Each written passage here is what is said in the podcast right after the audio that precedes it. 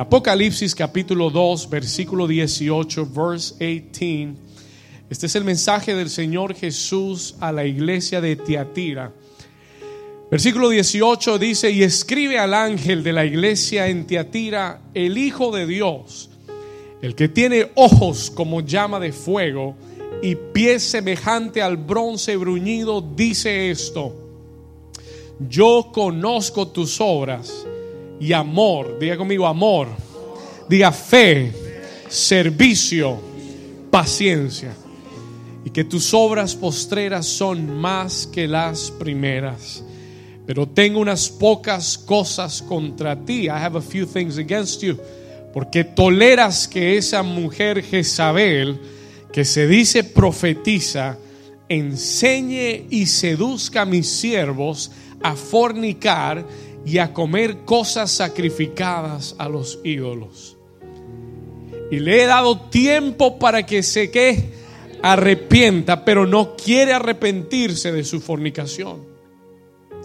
He aquí que yo la arrojo en cama y en gran tribulación, y a los que con ella adulteran, si no se arrepienten de las obras de ella. Y a sus hijos heriré a muerte, todas las iglesias sabrán que yo soy, diga amigo, yo soy. Él dice, yo soy el que escudriña la mente y el corazón y os daré a cada uno según vuestras obras. Y la iglesia del Señor dice un fuerte, dígale a su vecino, vecino, hoy vamos a vencer el espíritu de Jezabel. ¿Cuántos dicen amén? Puede tomar su asiento. You may take your place. Yes. Thank you, sir. Thank you, sir. Hoy vamos a vencer el espíritu de qué? Jezabel. Las últimas semanas hemos estado en un tiempo donde Dios nos ha hablado acerca de unción de guerra, the anointing of warfare. La semana pasada hablamos en ese mismo orden de ideas acerca de David en Siglag y cómo la corona viene a Siglag. Amén. ¿Cuántos dicen amén? ¿Cuántos fueron bendecidos por esa palabra? You are blessed by that word. Tres, tres manos, gloria a Dios. Ok. Eh, diga conmigo, la corona viene a Siglag. Y aprendimos cómo en los lugares donde hay mayores ataques en nuestra vida, en los momentos y en los lugares de mayores ataques en nuestra vida, es el lugar donde Dios quiere también darnos las mayores victorias y las promesas de mucho tiempo y traerlas a nuestra vida. ¿Cuántos dicen amén? Muy bien, y aprendimos la semana pasada cómo vencer en esos momentos difíciles, cómo batallar. Y déjeme decirle algo personal. Let me tell you something personal. Esta semana, bueno, el domingo salimos de acá y qué unción y qué poder y qué presencia de Dios. Y déjeme decirle, yo salí durante la semana y sentí personalmente, I felt personally, un ataque tan fuerte del enemigo, such a great attack of the enemy. Y un ataque emocional, espiritual y aún físico, and it was even physical. Eh, y, la mejor forma de describirlo es como una pesadez. There was a heaviness. Y déjeme decirle algo, eh, uno entiende si, si, si, hay pesadez cuando hay mucho trabajo, cuando, no sé, cuando una cantidad de cosas pueden traer esa pesadez, pero después de haber salido de un domingo tan victorioso, después de haber tenido una palabra tan poderosa, después de que Dios está haciendo cosas en esta iglesia tan tremendas y, que lo que viene es mucho más grande, el sentir esa pesadez, el sentir esa, esa carga, esa opresión, eh, me, me, hizo tener que salir. Yo tuve que salir de la casa. I had to come out of the house. Tuve que salir de mi casa, irme a caminar.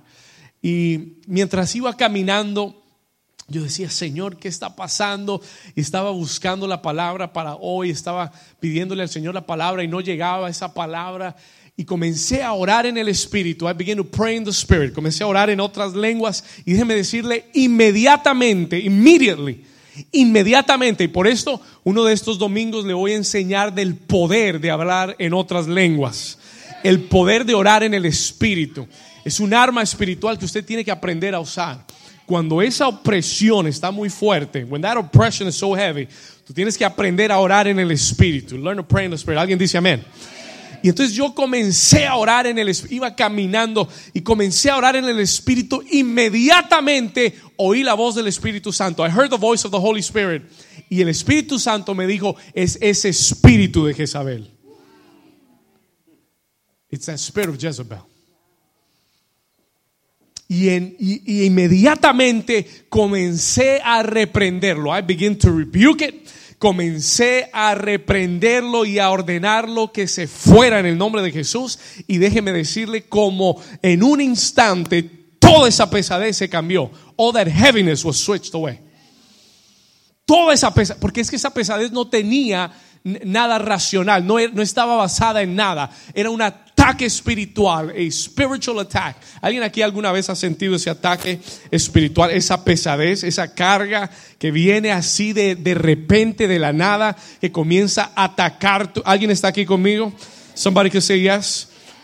Y yo aprendí algo esta semana. I learned something this week que quiero decirle así rápido para comenzar. Déjeme decirle algo. Yo aprendí que no podemos vencer a un enemigo que no conocemos o que no identificamos. Let me, tell, say that again. Voy a repetirle eso. Eso es importante que usted lo tenga porque hay mucha gente sufriendo y siendo atacada por algo y no, no lo pueden vencer porque no saben que los está atacando.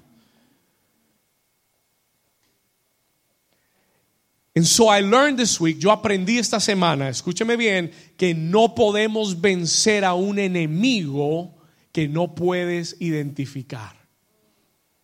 No puedes vencer a un enemigo que no conoces, que está oculto, that he is hidden. Cuando ese enemigo se oculta y tú no sabes quién es, es muy difícil que lo puedas vencer. Y por eso en la escritura encontramos que los hombres de Dios son muy específicos al reprender espíritus. Aún Jesús, cuando fue a, libertar al endemoniado, el endemoniado de Gadara, le preguntó, ¿cómo te llamas? What is your name? Y le dijo Legión. Y entonces él identificó el espíritu, he identified the spirit y lo pudo echar fuera. ¿Cuántos están aquí conmigo? Y si tú no entiendes cuál es el espíritu, cuál es el ataque del enemigo, y estamos en, esta, en, este, en este tiempo de guerra espiritual, estamos en este tiempo en el que Dios nos está diciendo que hay que tomar las armas, que hay que tomar tu posición en la batalla. ¿Alguien dice amén? Y Dios está revelando, God is revealing, y, y hoy Dios quiere enseñarte, He wants to teach you ¿Quién, quién, quién, es ese espíritu y cómo opera este espíritu? How does the spirit operate? ¿Y qué ataques trae a tu vida y cómo lo vencemos en el nombre de Jesús? ¿Alguien aquí quiere vencer ese espíritu de saber? Muy bien. Diga conmigo, para vencer al enemigo tenemos que identificarlo. Learn this, please. Learn this, please. Yo sé que hay cosas que suenan muy sencillas, pero si usted no las capta en su espíritu, it's just going to go over you. Son muy importantes. Tú no puedes pelear contra un enemigo que no conoces, que no identificas. Tienes que tener discernimiento. You need to have discernment. Cuando venga un ataque a tu vida, tú tienes que preguntarle, Espíritu Santo, revélame qué enemigo es. What enemy is it? Para yo poder atacarlo de frente. So that I can attack it head on. ¿Estamos acá? ¿Estamos acá?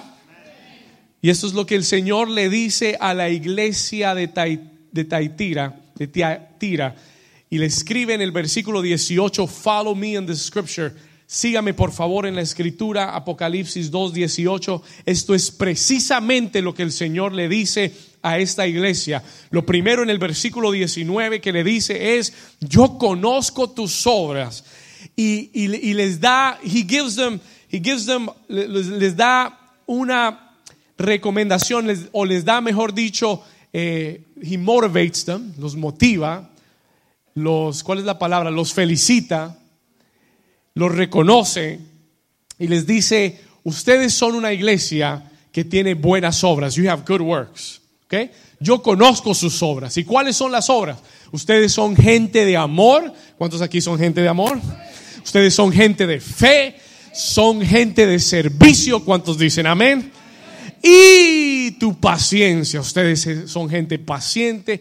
Y no solamente eso les dice, yo sé que tus obras postreras son más que las primeras. Yo sé que ustedes han venido creciendo. You have been growing in the Lord.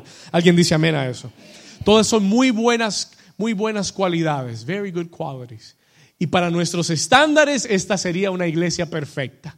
Amor, fe, paciencia y que está creciendo. Sus obras postreras son más que las primeras. We look good. Amen. Parece que todo estuviera muy bien.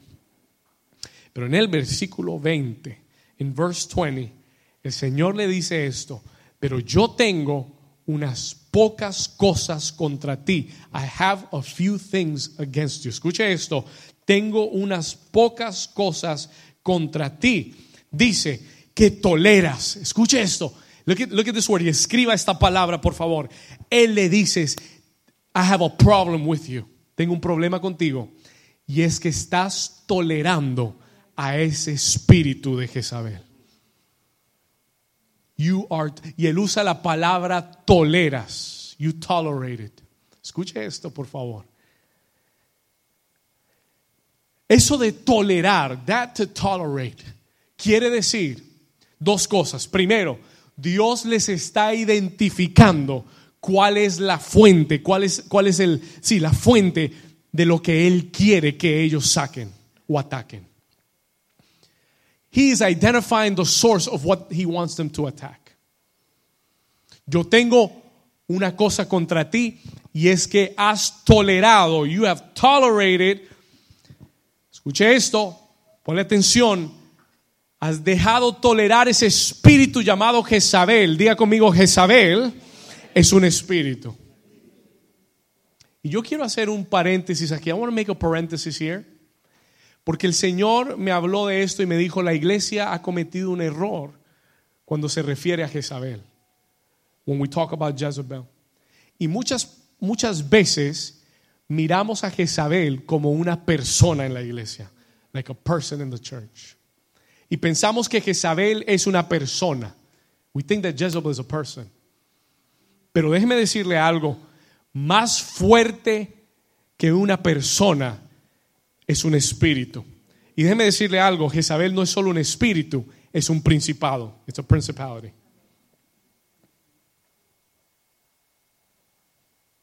¿Estamos acá?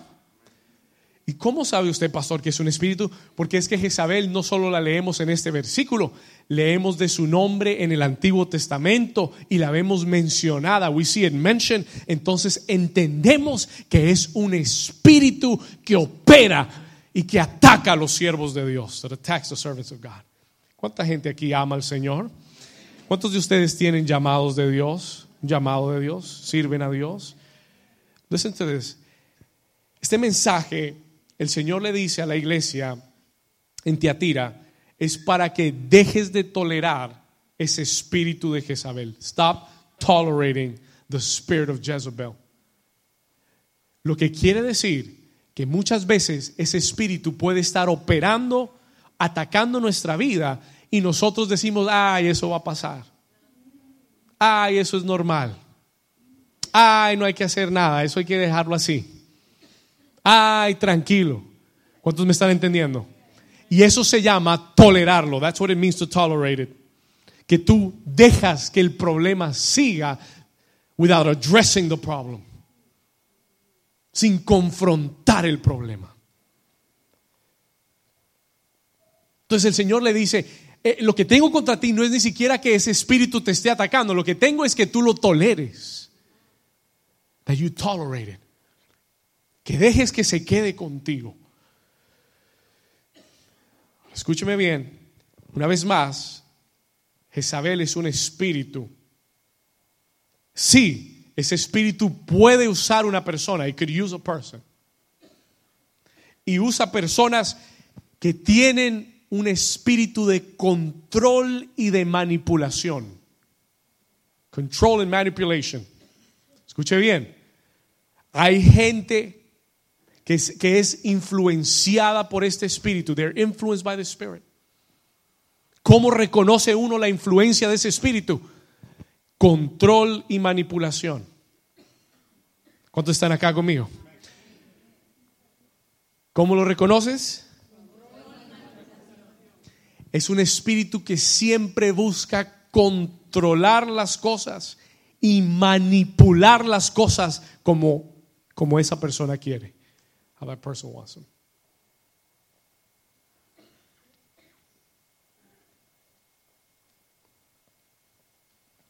Le voy a contar algo más de este espíritu de Jezabel. Let me tell you something more. Este espíritu de Jezabel ataca a la iglesia. It attacks the church. Ataca a la iglesia. Este espíritu no se ve. E, e, este espíritu no está tan preocupado por el mundo y la gente que está afuera. Este espíritu se enfoca en atacar la iglesia. It attacks the church y específicamente ataca pastores, profetas, líderes y personas que tienen un llamado de Dios sobre su vida. People that have a calling from God in their lives. Le estoy contando algunas cosas de este espíritu. I'm telling you a few things of the spirit. Y espero que usted está notando esto, porque espero que esto le sirva, que cuando esto venga contra usted, usted sepa quién es y sepa cómo atacarlo. Este espíritu una vez más ataca a la iglesia y específicamente ataca a líderes, pastores, profetas y personas que tienen un llamado de Dios sobre sus vidas. ¿Con qué propósito, pastor? What purpose? Con el propósito de destruir la unción en ti, to destroy the anointing in your life y con el propósito de desviarte del llamado que Dios ha puesto en tu vida. That's what he wants to do. Eso es lo que quiere hacer. Anote esta cita, por favor, Primera de Reyes, capítulo 21, 1 Kings 21, versículo 25. Mire este texto en el Antiguo Testamento. Primera de Reyes, capítulo 21, versículo 25. I, I want you to follow me here. Mire lo que dice acá. Dice, a la verdad, ninguno fue como quien. ¿Sabe quién era Acab? Acab era el esposo de Jezabel. Y Acab era el rey de Israel. He was the king of Israel. Y ahora le cuento un poquito más de esto. Pero dice, a la verdad ninguno fue como Acab, que se vendió para hacer lo malo ante los ojos de Jehová. ¿Por qué? Porque Jezabel, su mujer, ¿lo qué? Lo manipulaba y lo controlaba para hacer lo malo ante los ojos de Dios. Acab era rey escogido por Dios para gobernar en Israel y cometió un error. He committed a mistake. Se casó con una mujer que no era de los hijos de Israel. Desobedeció a Dios y tomó una mujer que tenía dioses paganos. He had pagan gods. Y esta mujer se volvió en una influencia sobre la vida de Acab y comenzó a incitarlo para abandonar la palabra de Dios y las leyes de Dios. Y en Israel, donde debió haber, donde debió haber adoración al Dios de Israel, a Jehová, comenzaron a levantarse altares a Baal y a Será. ¿Estamos acá? Adoración falsa, false worship. Y la Biblia dice que esta Jezabel le daba de comer de su mesa a todos los falsos profetas de Baal y de Acera. Los alimentaba a todos. She would feed them all. De su mesa comían todos los profetas falsos que habían en Israel. Y habían prostituido a la nación. They had prostituted the nation. Que se había apartado de Dios. Pero en este versículo vemos claramente que era esta mujer, Jezabel, que controlaba, manipulaba, incitaba a su esposo Acab para hacer lo malo ante los ojos del Señor. ¿Cuántos dicen amén? Cuando hablamos de Acab, when we talk about Acab y de Jezabel, tenemos que hablar también de Elías. Porque Elías es el profeta de fuego. Diga conmigo, el profeta de fuego. Y Dios levanta a un hombre, un profeta de Dios poderoso llamado Elías. Y Dios le dice a Elías, yo quiero que tú confrontes, porque es que Dios no nos permite tolerar ese espíritu. Y le dice a Elías, yo quiero que tú confrontes a Jezabel y a Acab y confrontes el pecado de Israel. I want you to confront their sin. Háblales directamente. Y Elías se va delante de Acab y de Jezabel y se presenta delante de ellos y les dice, convoquen a todos los profetas falsos de, de Baal y de Aserá y llévenlos al monte Carmelo. Take them to Mount Carmel. Y vamos allá a levantar dos altares y vamos a poner sacrificios al Dios de Baal y al Dios de Israel. Y el Dios que hiciere descender fuego del cielo, ese será el Dios verdadero. That will be the true God. Y ellos dijeron, bueno, vámonos a esa. Y se metieron y se fueron, llevaron 850 profetas falsos de Baal y de Aserá. 850. 850 profetas falsos. Y la Biblia dice que estos profetas falsos todo el día clamaron a sus dioses. Todo el día clamando por fuego que cayera del cielo. All day long. ¿Cuántos saben que los dioses falsos no responden? ¿Cuántos saben que no tienen poder? They have no power. Y entonces Elías se burlaba de ellos. He would laugh at them se burlaba de ellos, le decía, ah, su Dios se fue de vacaciones, su Dios está en el baño, su Dios no le responde. Y dice que cuando fue el turno de Elías, when it was Elijah's turn, Elías solamente hizo una sencilla oración. He made a short prayer. ¿Por qué no vamos a la escritura? Acompáñeme a Primera de Reyes, capítulo 18, versículo 38, verse 38. Primera de Reyes 18, 38. Elías hace una oración. He makes, he, does a prayer. Él hace una oración muy sencilla en Primera de Reyes 18. Eh, si, retrocedemos un poquito en el versículo 36, cuando llegó la hora de ofrecerse el holocausto, se acercó el profeta Elías y dijo, Jehová Dios de Abraham, Dios de Isaac y de Israel, sea hoy manifiesto que tú eres Dios en Israel y que yo soy tu siervo y que por mandato tuyo he hecho todas estas cosas. Respóndeme Jehová, respóndeme para que conozca este pueblo que tú, oh Jehová, eres el Dios y que tú vuelves a ti el corazón de ellos. Versículo 38, léalo conmigo, dice, y entonces cayó fuego de Jehová y consumió el holocausto, la leña, las piedras y el polvo y aún lamió el agua que estaba en la, en la zanja. Alguien dice amén a eso. Vamos a darle un aplauso fuerte al Señor, el Señor que responde y el Señor que manda fuego purificador. Escuche esto, listen to this. Versículo 39, y viéndolo todo el pueblo se postraron y dijeron, Jehová es el Dios, Jehová es el Dios. Y entonces Elías le dijo, prended a los profetas de Baal para que no escape ninguno. Y ellos los prendieron y los, y los llevó Elías al arroyo de Sison y allí los degolló.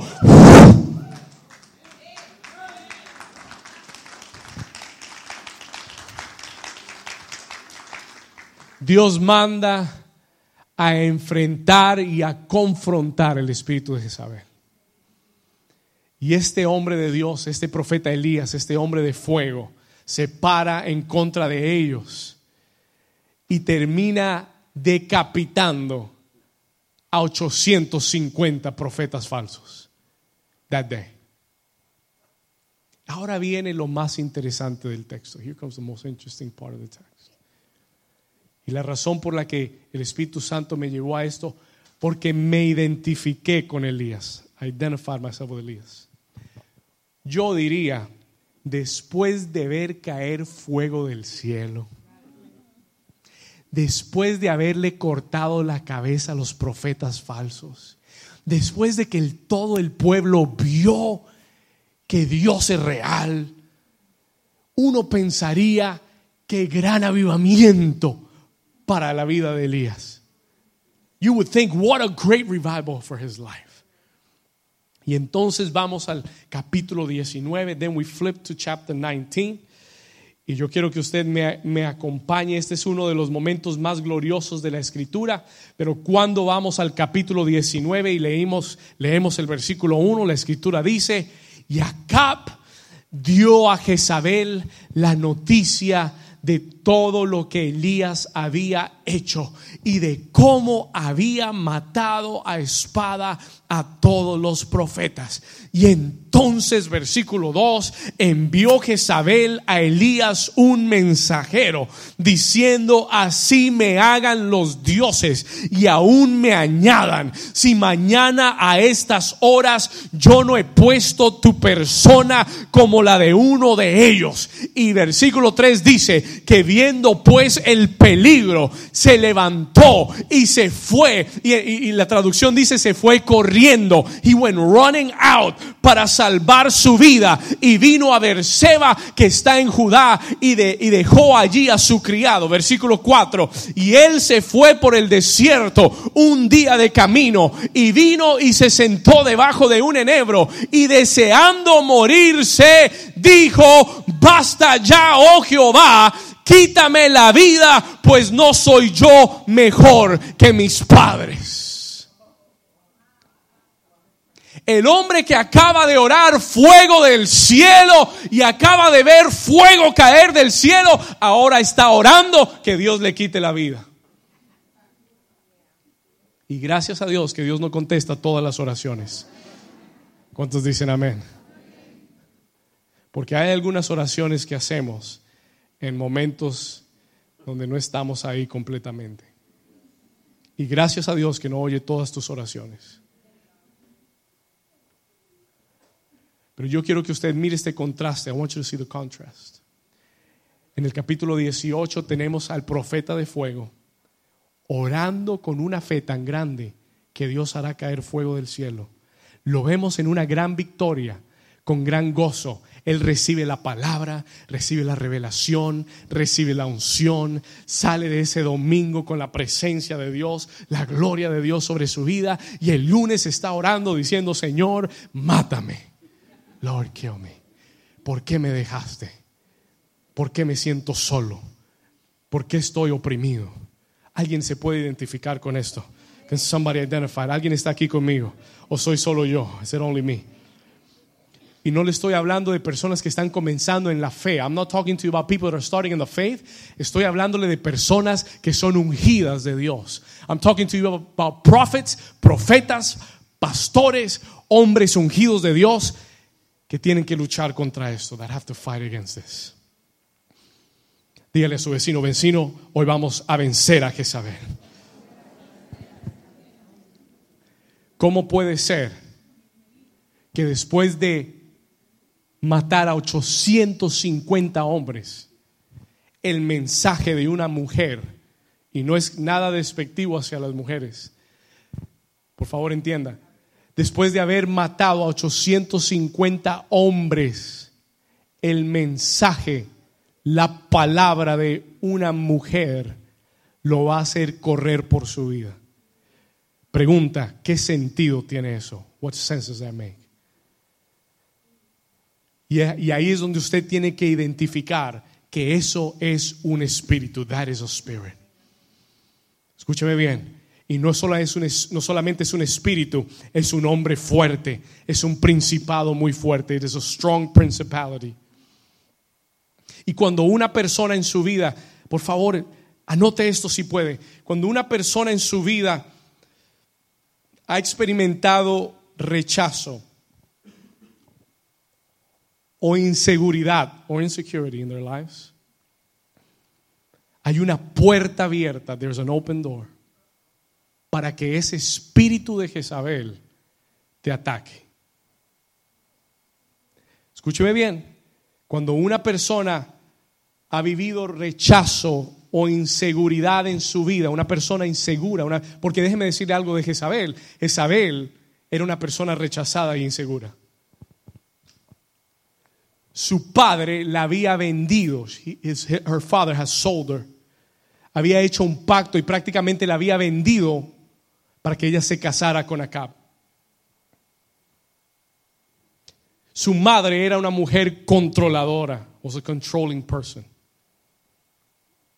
Y ella gestó ese espíritu en ella de manipulación y de control.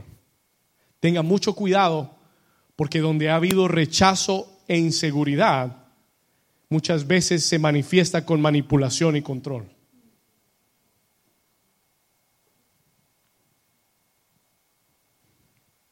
Y cuando en nuestras vidas hemos experimentado rechazo o inseguridad, hay una puerta que Jezabel puede usar. There's a door that Jezebel can use para atacar nuestra vida, to attack our lives. Dios me dio cinco síntomas, five symptoms de este espíritu de Jezabel, para que usted los pueda identificar, para que usted pueda entender cuando ese espíritu está operando detrás de algo en tu vida. ¿Cuántos están listos para aprender? I'm going to be brief, but I'm going to give you five things from the scripture, cinco síntomas de la escritura que muestran un ataque de ese espíritu. No que ese espíritu te esté usando, pero que está atacando tu vida. That it is attacking your life. That you're being attacked by the spirit of Jezebel. Y esto le va a abrir sus ojos espirituales. Porque es hora que dejemos de tolerar a Jezabel. ¿Alguien dice amén? ¿Cuántos están listos? Número uno, number one. Primer síntoma es la intimidación y el temor. Intimidation and fear. El versículo 3 dice que cuando Elías recibió este mensaje, viendo el peligro, pregunta, ¿qué peligro? Si Jezabel hubiera querido o si hubiera podido matarlo, ¿para qué enviarle un mensajero y decirle, te voy a matar? ¿Alguien está aquí conmigo? Estamos acá. Está despierto. Let me say that again. Se lo voy a repetir una vez más. Let me say this again. Pon mucha atención. Este espíritu de Jezabel trae intimidación y temor. Le envía un mensajero para decirle, mañana esta hora te tengo muerto. Why? ¿Por qué no matarlo enseguida? Why not kill him right then and there? ¿Mm? Era como cuando estábamos en la escuela y alguien quería pelear contigo y te decía, te espero al final de la clase. No, te espero al final de la escuela, al lado del bus.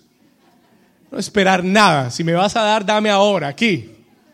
¿Cuántos dicen amén? Es pura intimidación, es intimidation.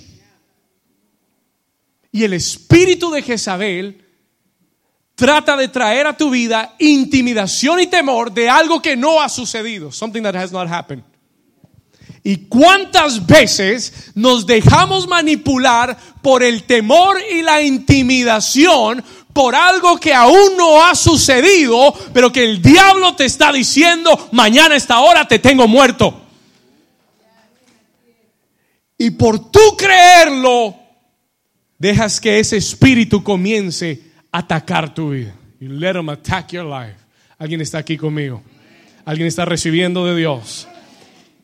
Escúcheme muy bien, yo he visto este espíritu atacar mi vida. I've seen the spirit attack my life. Y no estoy hablando, estoy hablando de temores irracionales, irrational fears. Escúcheme bien irracionales que no tienen fundamento. Tú acabas de matar a 850 profetas. Dios te acaba de usar poderosamente. Tú eres un hombre de Dios. ¿Cómo te vas a dejar intimidar por el mensaje de texto que recibiste de alguien que está a miles de miles de millas de distancia? ¿Alguien está aquí conmigo? ¿Cómo te vas a dejar intimidar por una noticia que no sabes si va a llegar o no va a llegar? Y él se echa a correr. He goes running. ¿Y por qué muchas veces nosotros estamos corriéndole al enemigo? Why are we running from the enemy? La unción de guerra nos enseña que mayor es el que está en mí que el que está en el mundo. La unción de guerra me enseña que si Dios es con nosotros, ¿quién contra nosotros? Puede venir Jezabel eh, y el que quiera con ella. Acab, Jezabel, Aserá y todos los que quieran. pueden venir juntos, pero Dios en ti sigue siendo mayor que el enemigo que está afuera. Alguien dice amén. Si usted lo cree, den un aplauso fuerte al Señor, por favor.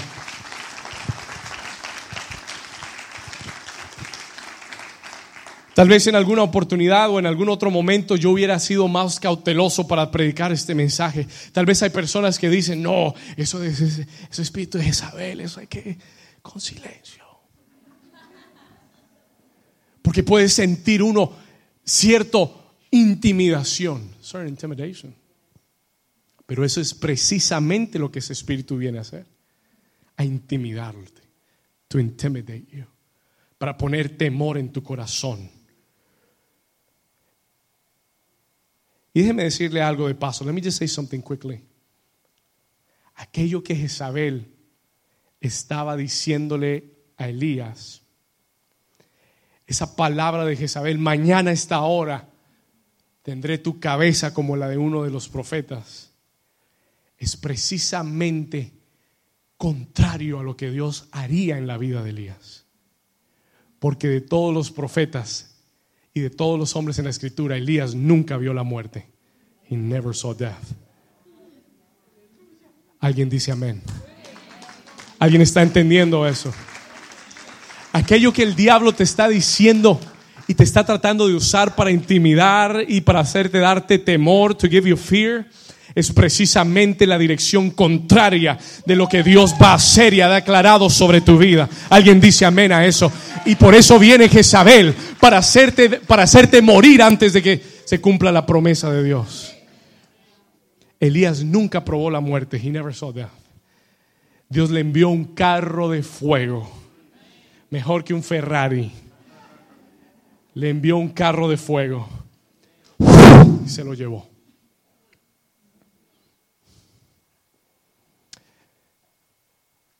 Pablo le escribe a Timoteo y le dice, no nos ha dado Dios espíritu de temor, sino de poder, de amor y de dominio propio. Alguien dice amén a eso. Vamos, levanta tu mano derecha conmigo ahora y diga conmigo, gracias Señor, porque tú no me diste espíritu de temor ni de cobardía. Diga, Dios me ha dado. Vamos, dígalo con fuerza. Diga, Dios me ha dado espíritu de poder Diga poder, amor y dominio propio. Si usted lo tiene, den un aplauso fuerte a Jesús.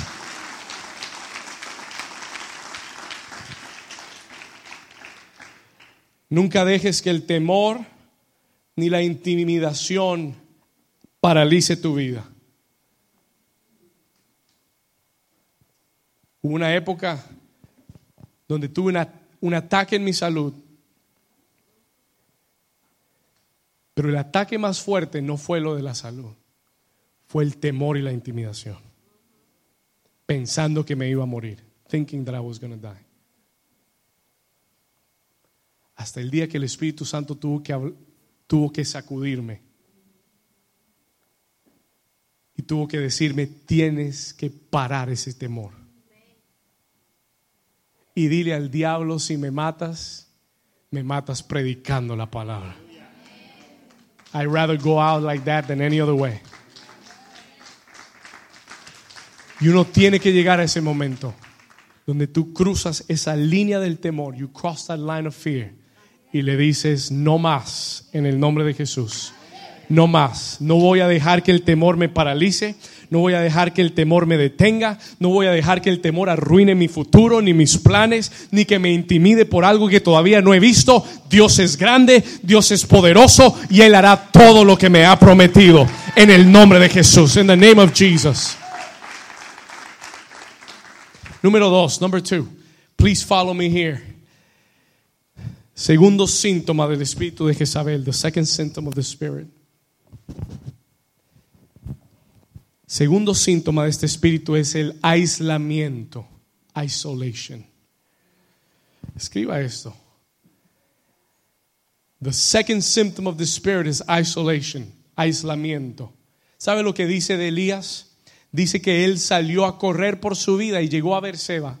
Versículo 3, que estaba en Judá y dejó allí a su criado. He left, dejó allí a su criado Y él se fue por el desierto un día de camino y vino y se sentó debajo de un enebro. ¿Sabe lo que hizo Elías? You know what Elijah did?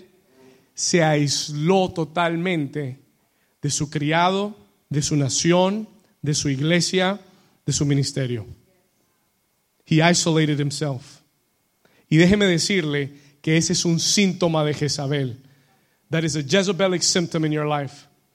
Cuando tú oyes esa voz del enemigo que te dice, apártate de las personas, aíslate de la gente, que sientas ganas de irte de tu iglesia, de tu familia. Yo conozco gente que se ha alejado aún de su familia, de sus seres queridos, de isolate themselves, lo dejan todo. Si alguna vez has sido atacado con ese pensamiento de querer quedarte solo, escuche esto, entiende que hay un espíritu jezabélico que quiere aislar tu vida. That wants to isolate your life. ¿Por qué hay veces que uno se levanta y dice, ay, no tengo, hoy no quiero ir a la iglesia, no quiero ir a la casa de Dios? There should be no reason, no debe haber ninguna razón si en la casa de Dios tú recibes bendición y recibes palabra y sales con gozo y sales con victoria y siempre que vienes, sales, siempre que vienes, sales mejor de lo que entraste, no, no debe haber una sola razón en, en la tierra por la que tú no quieras venir a la casa de Dios. ¿Cuántos me están entendiendo? Pero ¿por qué viene eso? ¿Por qué vienen esos deseos, esos pensamientos? Porque hay un espíritu jezabélico que quiere aislar tu vida. That wants to isolate your life. Y no solamente de la iglesia, quiere desconectarte de la gente que sirve a Dios. Desconectarte de las personas que pueden hablar vida a ti. ¿Alguien entiende lo que estoy diciendo? Ahora déjeme decirle algo. Hay una diferencia. There is a difference between isolation and solitude. Hay una diferencia entre aislarse y, la soledad y estar solo un, un momento. To be alone for a moment. El Señor Jesús se apartaba de las multitudes y aún de sus discípulos, pero no se apartaba para ver Netflix en su cama y comer helado el domingo en la mañana. Alguien dice, ay, ay, ay. Contestan acá todavía. No se quedaba solo para pasar tiempo consigo mismo. Él se apartaba para estar en comunión con Dios. Para orar y estar en comunión con Dios y recargar sus fuerzas espirituales. Miren lo que dice Lucas capítulo 5, Luke chapter 5 verse 16, Lucas 5, 16, para que usted entienda la diferencia entre aislarse y, quedar, y estar solo por un momento.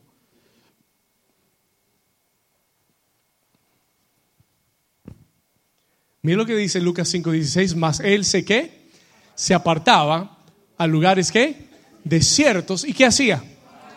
Jesús lo hacía, Jesus would do it. Y hay momentos que yo siento la necesidad de estar solo para orar, to pray, para pasar tiempo con Dios.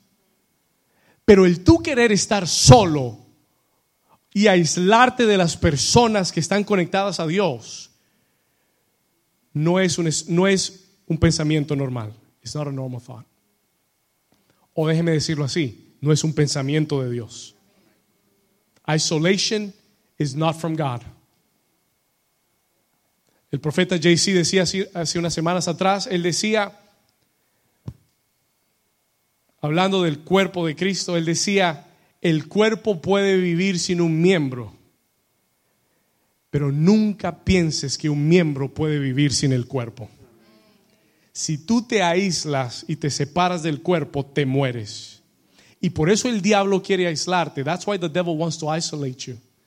Él te dice, no, es que, eso, es que tú necesitas tiempo para ti. You need time for you. Saque tiempo para ti, pero sáquelo en otro tiempo que no sea el tiempo de Dios. ¿Alguien dice amén? Sí, sí, sí. Yo no estoy en contra de eso. There's nothing wrong with that. Take time for you, but don't take away from God's time to take time for you. Diga conmigo, mentira del diablo. ¿Estamos acá? Y hay un espíritu jezabélico que quiere aislarte, that wants to isolate you. Créame, se lo digo con el corazón. Quiere aislarte para asfixiarte espiritualmente. Porque si tú caminas con otros, alguien te levanta. Pero si tú caminas solo, ¿quién te levantará? Denle un aplauso fuerte al Señor. Come on. I need you. Yo necesito de mis hermanos en Cristo. Yo necesito el cuerpo de Cristo para sobrevivir. ¿Alguien dice amén a eso? Ten cuidado con esos pensamientos de aislamiento. Número tres, number three, I'm going to keep going. Sigo acá. ¿Cuántos Dios les está hablando? Esto es poderoso. Tercer síntoma. Tercer síntoma. Son tres palabras, de three words. Agotamiento, desánimo y depresión. Alguien dijo, bingo, pastor, las tres. Agotamiento, desánimo y depresión. Escúcheme, estoy hablando de un agotamiento que no es racional. Claro, si yo trabajo mil horas a la semana, voy a estar cansado. I will be tired. ¿Estamos acá? Pero estoy hablando de un agotamiento que no es racional, that is not rational, que no es normal. Estoy hablando de un agotamiento que tú quieres dejar todo agotado. You want to leave everything aside. Un cansancio que tú no entiendes por qué. The reason why. Estoy hablando de desánimo cuando deberías estar lleno de fe y expectativa por lo que Dios te ha hablado pero sientes desánimo atacando tu corazón. Y tú dices, ¿de dónde vino esto? Where did this come from? Hay un espíritu que, que ataca con desánimo, que ataca con depresión y agotamiento y se llama Jezabel. Mira el versículo 4, look at verse 4. Vamos a mirar esto. Y él se fue por el desierto un día de camino y vino y se sentó debajo de un enebro y deseando morirse dijo, eso es depresión. This is depression. Deseando qué? He wanted to die. Deseando morirse, dijo, basta ya, oh Jehová, quítame la vida, pues no soy mejor que mis padres. Verse 5, 5. Y echándose debajo del enebro, se quedó qué? ¿No? ¿Qué, qué dice? ¿Se quedó qué? ¿Se quedaron ustedes dormidos o qué? Se quedó dormido. Are we there, verse 5? Y echándose debajo del enebro, ¿se quedó qué? Y aquí luego un ángel le tocó y le dijo, levántate y... ¿Se sabe que este hombre ni siquiera, ni siquiera quería comer? He didn't want to, he didn't want to eat. Desánimo, depresión, agotamiento. Listen to this. Isabel ataca tu mente con pensamientos de agotamiento. Te convence que estás cansado. He convinces you you're tired. Te convence que te rindas. Te habla depresión, desánimo y aún suicidio, even suicide. Déjenme preguntarle algo. Let me ask you something. ¿Usted sabe que hay aún pastores que se han suicidado? ¿Usted sabe que eso no es raro? Do you know that that is not rare? Hay gente que se sorprende, pero déjeme decirle, eso no es raro, that is not strange. Porque hay un ataque espiritual tan fuerte sobre los hombres de Dios. Y le voy a hacer una confesión personal. Let me give you a personal confession. Yo no puedo contarle a usted cuántas veces yo he salido un domingo de este lugar con la unción y la gloria de Dios y todo lo que sucede acá y al día siguiente sentirme tan atacado con desánimo y con depresión. Y si tú no reconoces ese espíritu y tú dices, ay, es que estoy cansado de verdad, ay, es que necesito un break ay, es que esto es demasiado. Ah, y comienzas a aceptarlo y a tolerarlo, ese espíritu te mata literalmente. Y por eso tú tienes que tener mucho cuidado con tu confesión. Be very careful with your confession. Yo le digo esto y se lo repito y se lo voy a decir hasta el último día que usted me oiga predicar. Tenga mucho cuidado con sus palabras. No hable palabras necias. Habla lo que Dios dice. No hablas lo que sientes, no hables de lo que está en, en, tus sentimientos y en tus emociones. Si no es bueno, si no va de acuerdo a la palabra de Dios, refrena tu lengua y no lo digas. ¿Alguien está acá? Refrena tu lengua y no lo digas. Porque esas palabras le abren una puerta a ese espíritu jezabélico. Y si puede matarte, te mata. Estamos acá.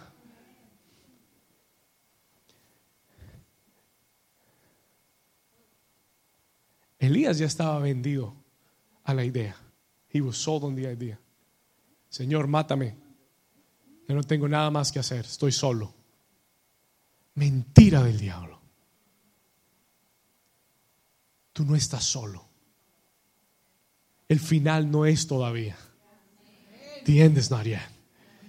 ¿Alguien dice amén a eso?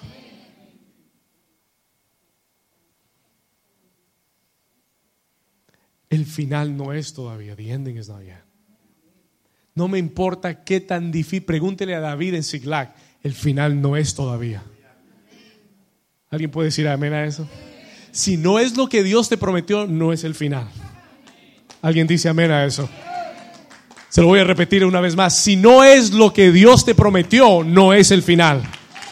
El final viene cuando Dios diga que el final viene. Vamos a tener una alguien que esté despierto hoy. Vamos, sacuda a Jezabel y dígale, te vas en el nombre de Jesús. Vamos a darles aplauso fuerte a él en esta mañana. Give the Lord a hand clap. This morning, amen. Muchos hombres de Dios, muchos pastores, muchos líderes son atacados con ese agotamiento, con, e, con ganas de rendirse. Yo he sido muy atacado con eso. Querer rendirme muchas veces. Pero tú tienes que identificar ese espíritu. Tú tienes que fortalecerte en el Señor. Tú tienes que regresar más fuerte. Déjeme decirle, cuando tú aprendes a vencer ese espíritu, tú te levantas con más fuerza, con más unción, con más ánimo. Y, lo, que el enemigo quería detenerte de conquistar es lo que, lo que comienzas a tomar en el nombre de Jesús. Muy bien. Número cuatro, number four. Ya vamos llegando. We're getting there. Voy rápido ahora sí. Let me get into it. ¿Cuántos pueden identificar alguno de estos síntomas? estos ataques de Jezabel. Número cuatro, inmoralidad sexual. Sexual immorality. Usted sabe que dice, me llama la atención esto y se lo voy a mostrar en dos partes de la escritura. La Biblia dice que Elías se encerró y terminó dentro de una cueva. Y una cueva son los lugares ocultos, the hidden places donde nadie te ve. Y muchas veces en esos lugares oscuros es donde la, inmoralidad ataca la vida de los hombres y mujeres de Dios. Dios dice en Apocalipsis a la iglesia de Tiatira, le dice en el versículo 20, esa Jezabel que seduce a mis siervos a fornicar y la llama adúltera habla de seducción, fornicación y adulterio. Y déjeme decirle algo de este espíritu jezabélico. Ataca el área moral de los hombres y las mujeres de Dios con continuos pensamientos, sueños, seducciones a caer en pecados morales.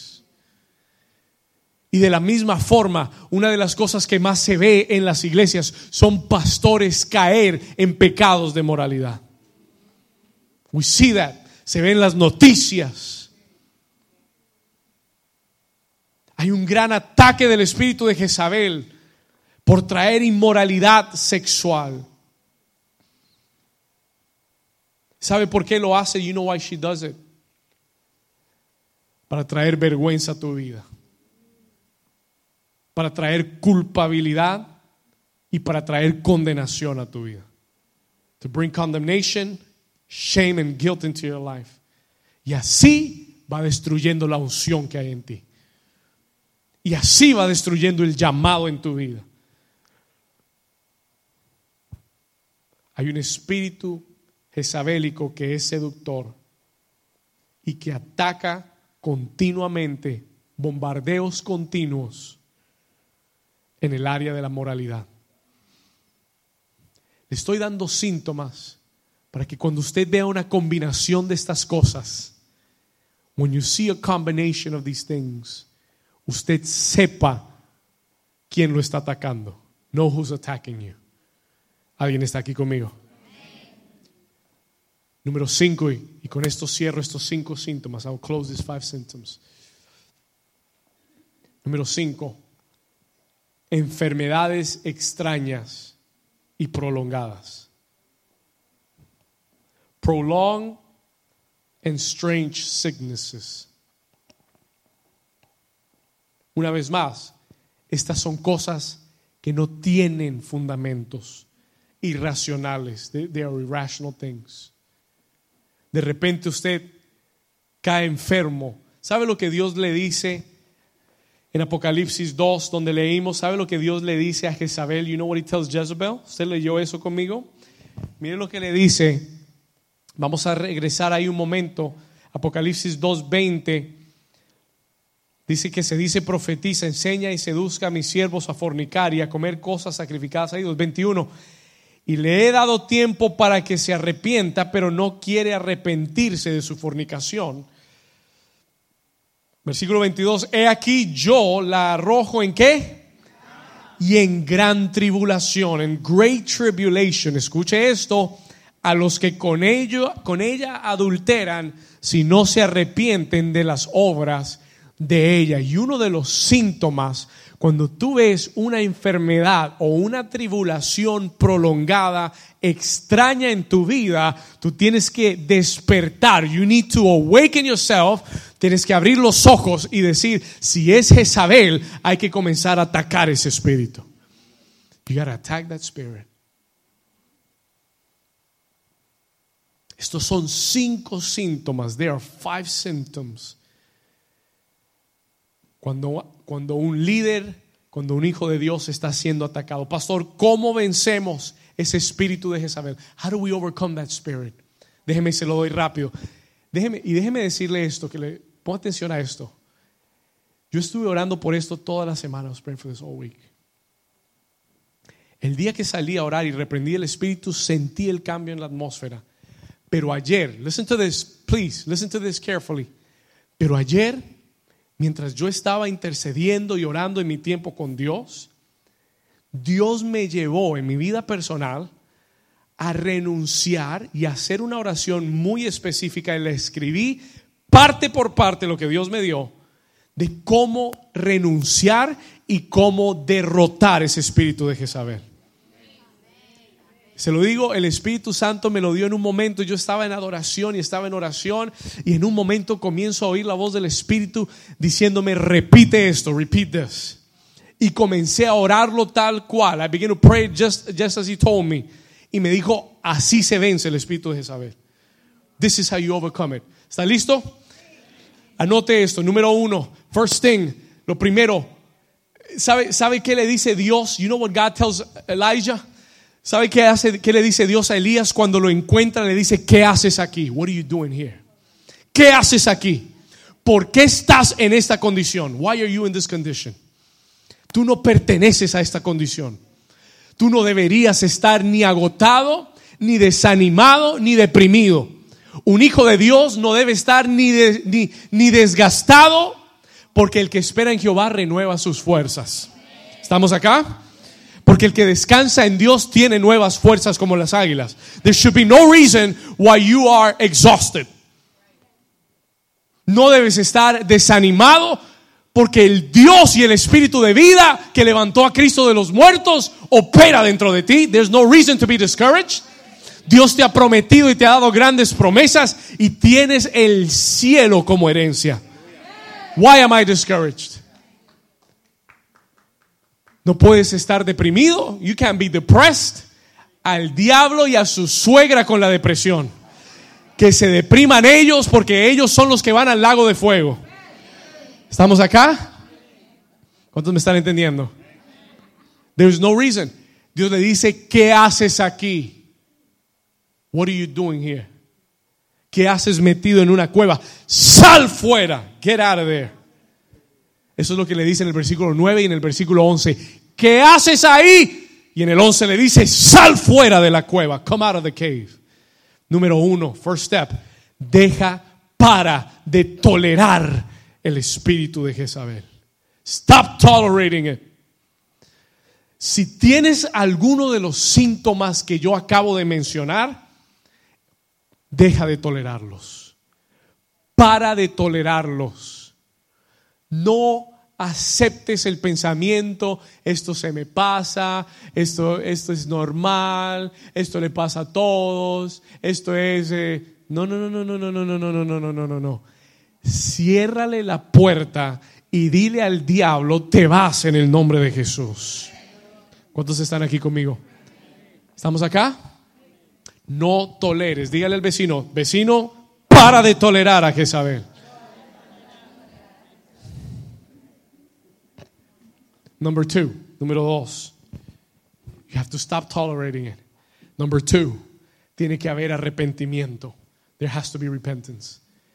Dios le dice a la iglesia de Tiatira, le dice, tienes que arrepentirte. You gotta repent. Tienes que arrepentirte de esas obras. Tienes que arrepentirte de lo que hicieron en tu vida, of what they did in your life. Si has estado viviendo uno de esos síntomas, tiene que haber arrepentimiento. There needs to be repentance. ¿Alguien dice amén a eso? No dejes que esos síntomas vivan contigo. Si han estado en tu vida, tiene que haber un arrepentimiento. Si lo has tolerado, tiene que haber un arrepentimiento. Dios me dijo, escuche esto, Dios tiene gracia para aquellos que se arrepienten. No tiene gracia con Jezabel, pero tiene gracia para los que se arrepienten. Déjeme decirle rápido, quickly, anote estas cosas cinco cosas que Jezabel detesta y aborrece. Five things that Jezebel hates. Número uno, el arrepentimiento. Número dos, la humildad del corazón. The humility in the heart.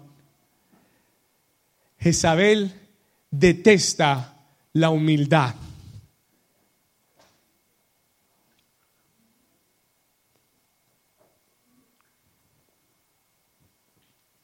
Jezabel crece donde hay orgullo. El orgullo es alimento para Jezabel. Pero donde hay un corazón humilde, se le corta el suministro. You cut the, fountain for her to grow. ¿Corazón qué? Número tres, number three. Jezabel aborrece la palabra de fuego profética. Jezabel aborrece la unción del Espíritu Santo. Es the same thing, lo mismo. Aborrece la unción del Espíritu Santo, la palabra predicada con la unción del Espíritu Santo.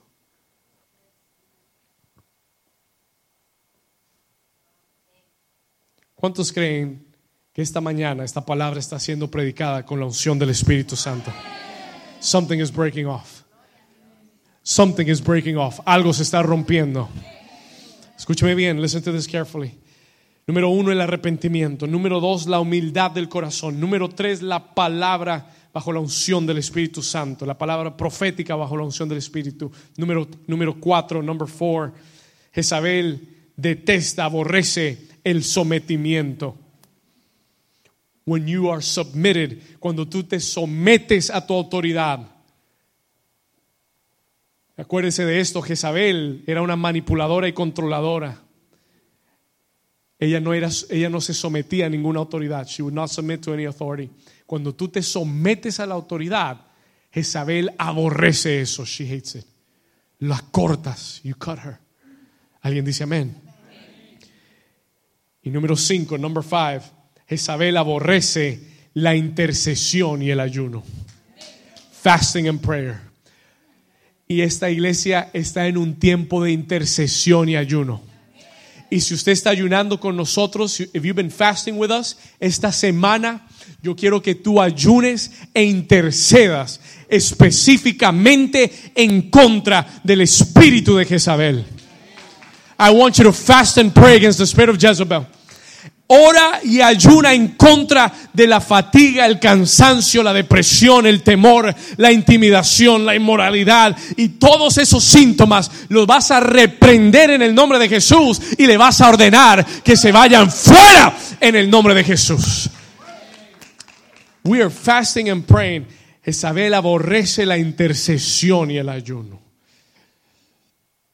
And I'm going to finish here. Voy a terminar con esto. Escúcheme bien. Voy a terminar dejándote esta, esta promesa de Dios, this promise from God. Cuando Elías está en su cueva, en la cueva, Dios le dice, sal y ve fuera de aquí. Go out of here. Y lo llama a ir a su presencia. He calls him to his presence. Al monte Oreb. Diga conmigo, el monte Oreb. El monte Oreb es el, es el monte de la presencia de Dios. The mountain of the presence of God. Y le dice, acércate a mi presencia. Versículo 15. Let's go to verse 15. Y le dijo Jehová, ve, vuélvete por, por el camino, por tu camino, por el desierto de Damasco, y llegarás y ungirás a Hazael por rey de Siria. Dios le dice, tú tienes una unción para levantar reyes. You have an anointing to lift up kings. Escucha esto, versículo 16. Y Jehú, hijo de Nimsi, ungirás por rey sobre Israel. Dios le dice, no te puedes quedar en esta cueva, no te puedes quedar deprimido y agotado, porque he puesto en ti una unción profética para levantar al rey que va a derrotar a Cap y que va a derrotar a Jezabel. Alguien está escuchando. He puesto en ti una unción profética para desarraigar y destruir ese espíritu de tu casa y de tu familia en el nombre de Jesús. Yo creo que hay una iglesia que va a desarraigar ese espíritu de la ciudad de Hallandale también. Porque Jehú fue el rey que sacó a Cap y que mató a Jezabel. He killed Jezebel. Pero la unción para levantar ese rey estaba en Elías. Y hay algo en ti que Dios ha depositado que tú tienes que todavía hacer, que no has terminado, que necesitas levantarte y seguir el camino que el enemigo ha tratado de pararte, porque hay algo, hay una unción en tu vida que tienes que desatar, que no te puedes quedar con esa unción, que no puedes renunciar a lo que Dios te ha llamado a hacer, sino que tienes que soltarlo a otros. Y Dios le dice, y tan versículo, mire lo que dice, ya Eliseo, verse 16, ya Eliseo, retrocede el 16, y a Eliseo, hijo de Zafat de Abel Meola, ungirás para que sea profeta en tu lugar. Dios le dice a Elías, voy a levantar a otros con la unción que está en ti. Y voy a levantar a otros con mayor, y eso es lo que Jezabel no quiere que suceda. Pero Dios dice, voy a levantar a otros y voy a levantar otra generación con una unción doble, con una porción doble. ¿Cuántos dicen amén? Si usted lo cree, denle un aplauso fuerte al Señor. Póngase de pie, stand to your feet. Ponte de pie con nosotros. Levanta tus manos al Señor en esta mañana. El Señor me dijo, the Lord told me to pray for some people here this morning. El Señor me pidió que orara por algunos en esta mañana. Personas aquí que han estado batallando. You have been battling with that spirit. You've been battling with the spirit of Jezebel.